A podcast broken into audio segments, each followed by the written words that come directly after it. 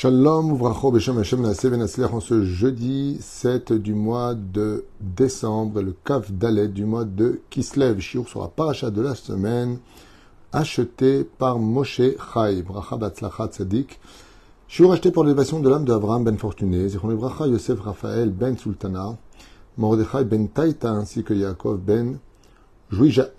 Alehem, Shalom, Ruch Hashem, Tenahenam, Began Eden Elion, Bechol Ashrovim Imam, Bechlal Arahami Vaselochot Bechen, Yehiratzom Noramen, que le mérite de cette étude montre leur Neshama, Began Eden, Elion, Bezrat Hashem Barach, et donne une grande réussite à Moshe Chai d'avoir acheté ce chiour. On pensera aussi, Bezrat Hashem, à ce que Akadosh protège Kol Am Israël, Kol Chayalenu, Shnotenem Baneimim, la libération de tous les otages, bien sûr, une grande grioula très très vite. Et finit avec une bracha pour le Rav Twitou et sa famille. C'est gentil. Toda Rabat, Sadik, et que le mérite du Or Achaim Akadosh, again Alecha Alenu Balkol Am Israël. Bezrat Hashem, et on commence tout de suite ce shiur avec un Mahamar. Yosef Chalom. Vous savez que nous sommes dans la paracha des rêves. Yosef Hatzadik commence d'ailleurs cette paracha avec un rêve, et cette paracha se finit aussi avec un rêve du maître Pantier, du maître et chanson que l'on retrouvera à la fin de cette paracha.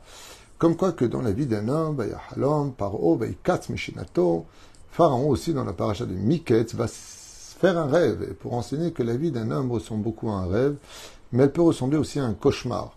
Ça dépendra de ce qui en fera. Car euh, la Torah va nous permettre de vivre des choses qui sont peut-être dures, mais qui feront de cette histoire un beau rêve, l'histoire de notre vie. Mais malheureusement, quand on s'éloigne de la Torah, eh bien souvent, même si on a vécu de très bons moments, la vie peut finir en cauchemar. Oufren Rabbi Chaim Ben Attar. Rachaim Akadosh, sur le verset de Bereshit, chapitre 37, verset 5, dit Yosef Yosef fit un rêve. Lechav, il le raconta à ses frères. Od, Seno Oto, et ils rajoutèrent de la haine sur ce rêve. Ça veut dire que Yosef leur raconte qu'il sera supérieur à eux. Voilà, j'ai vu. Euh, onze épis de blé qui se prosternaient devant ma tige, j'ai vu le soleil, la lune et onze étoiles qui se prosternaient devant, euh, devant moi, donc il montre une supériorité agaçante vis-à-vis des frères. Et de là, on apprendra, comme l'enseigne nos Chachamim, que quand tu fais un rêve, tu ne peux le raconter qu'à celui qui t'aime. Car si tu as le malheur de raconter ton rêve à celui qui t'aime pas, il va encore plus te haïr et donc mal te traduire ton rêve. Voyons un peu ce que nous apprend ici Rabbi Chaim Benatar, pour ceux qui veulent entendre, un petit quart d'heure de cours, et qui vaut le coup. Alors Yosef Hatzadik ra'ash ala chalomot she'um saper lecha vrak me'orerim sina klapav. Il dit Rabbi Benatar, n'importe quelle personne fragile, simple d'esprit, aurait compris facilement que quand tu viens raconter à des personnes qui t'entourent qu'ils vont être en dessous de toi, bah, tu vas rajouter de la haine. Imaginez que chez vous à la maison, euh, un de vos enfants vient vous voir, bonjour papa, bonjour maman, bonjour tous mes grands frères et bonjour toutes mes grandes sœurs, j'ai fait un super rêve, qu'est-ce qu'il y a? Ben, J'ai rêvé que j'étais roi et que vous me massez les pieds, que toi papa et maman vous me serviez, euh, euh, maman tu m'amenais la soupe et toi papa tu me la mettais dans la bouche, j'ai rêvé que vous me massiez les pieds, que je faisais ce que je voulais, que vous étiez tous à mes ordres. Ben, va te faire cuire un œuf, ton rêve il, il est pas beau.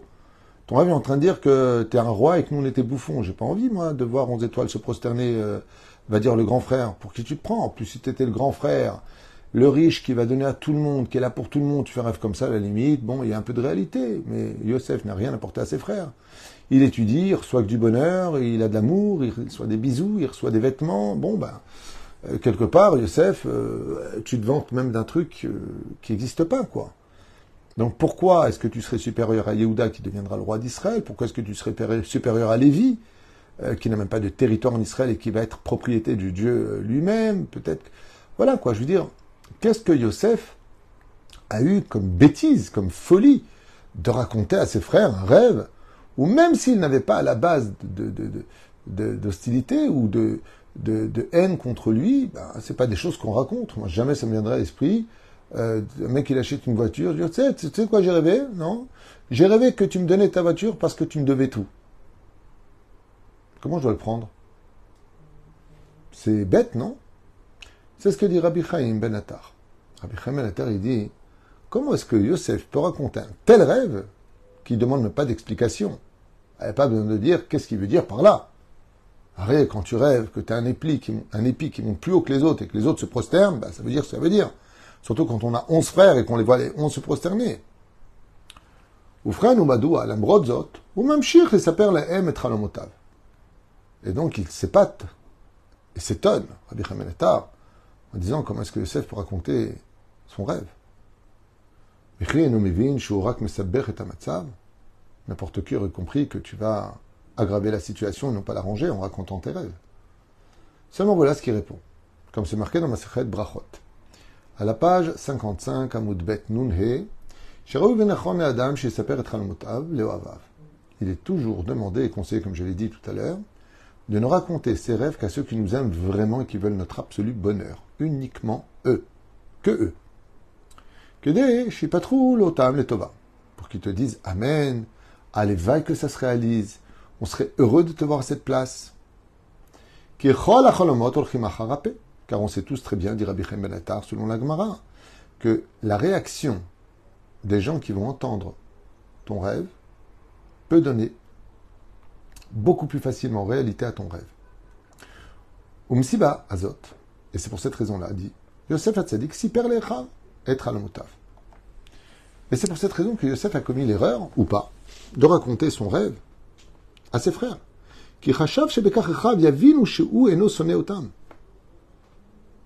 Quel message extraordinaire. Waouh.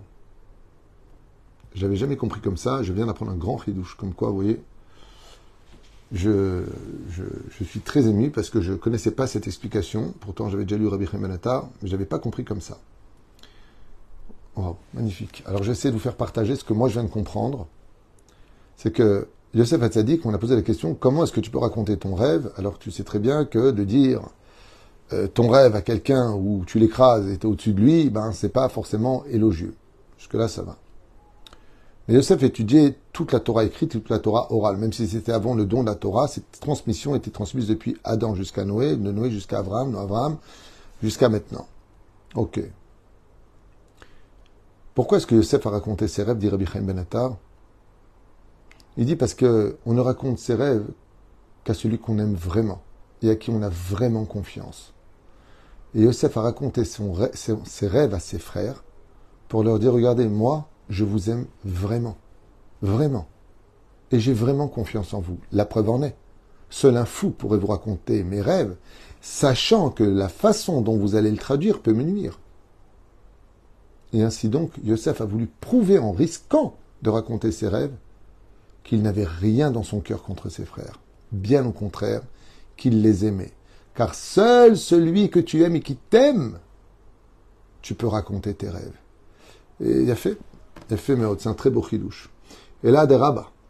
Ou Baem Oavav. Yosef Hatzadik a vu en ses frères des gens qui l'aimaient. Et que cette haine qui se sortait d'eux, en réalité pour lui le traduisait comme de l'amour, comme si qu'il lui disait il faut que tu t'améliores. On te regarde pas parce qu'on t'aime pas. C'est comme ça que prenait Yosef le regard hostile de ses frères. Mince, j'ai pas fait bien. Mince, il veut que je devienne meilleur. Mince, ceci. Et pour lui, quand il a annoncé la bonne nouvelle à ses frères, vous savez ce que j'ai fait comme rêve? J'ai vu que j'étais au-dessus de vous. C'est que grâce à vos remontrances, j'ai réussi à devenir meilleur que vous tous. Mais c'est grâce à vous. Voilà ce qu'il voulait dire. Et donc, c'est vrai que c'est une folie de raconter son rêve à des gens qui ne nous aiment pas. Mais si on est persuadé qu'ils nous aiment, alors où est le problème, dit Yosef? J'ai commis l'erreur de croire que mes frères m'aimaient.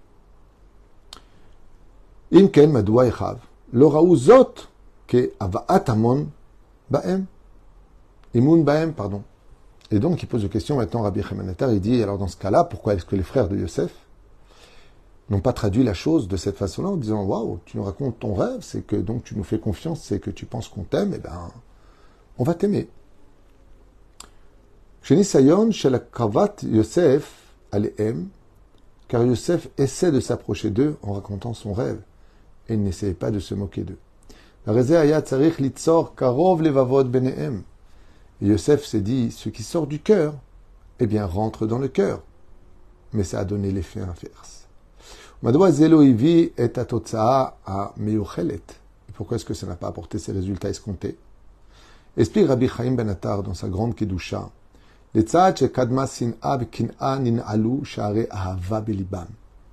C'est que des fois, quand on en veut à quelqu'un et que cette haine atteint un certain degré, le cœur de juger du bon côté est totalement hermétique. On ne peut plus aimer. On ne peut que rajouter de la haine.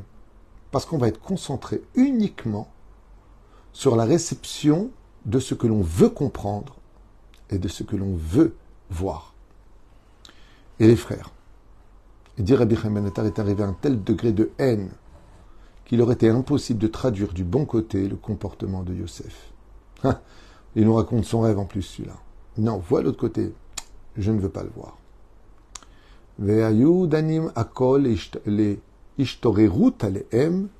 Et ils ont tous constaté et vu, comme ils parlaient entre eux, d'où l'important de faire attention quand on parle trop entre nous, de ne pas rajouter de l'huile sur le feu. Ou Belibam, Nasbir, donc explique maintenant, Écoutez bien les mots de Rabbi Chaim Ben il y a trois siècles en arrière. Le problème que ne savait pas Yosef, c'est que la haine des frères sur lui s'était transformée en colère, et la colère aveugle de toute réalité et objectivité. Tout effort prodigué par Yosef à leur égard, alors que ses intentions étaient toutes pures,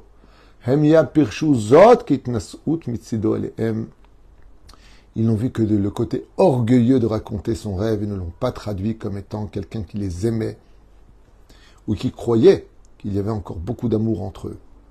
De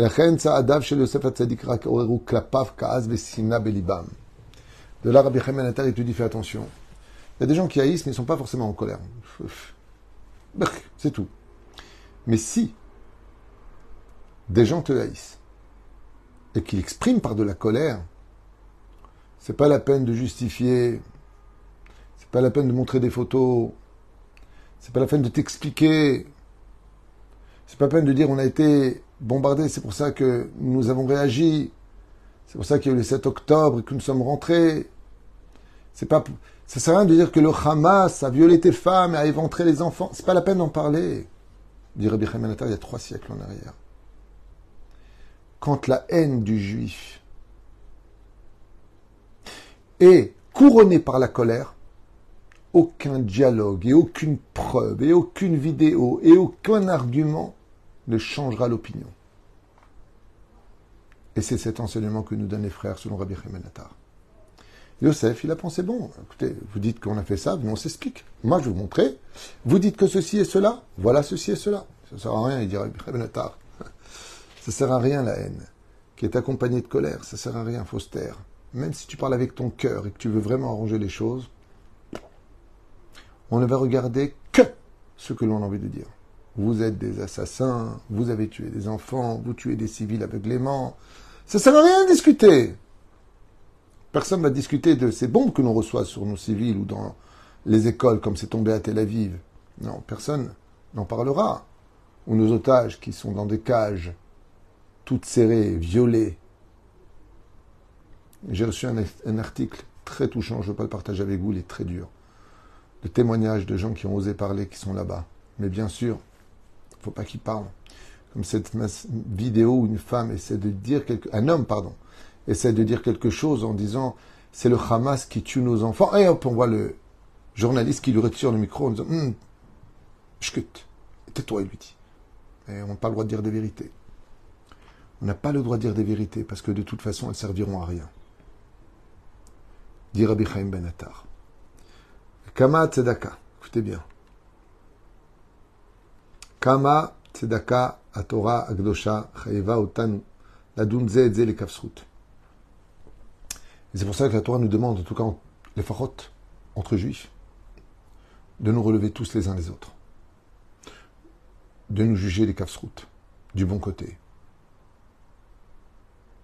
d'observer le côté positif,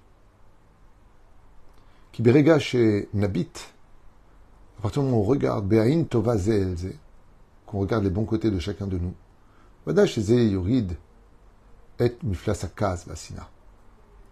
Il dit que l'antidote, l'antidote de calmer la haine et la colère qui est en nous, c'est de nous observer un peu plus du bon côté.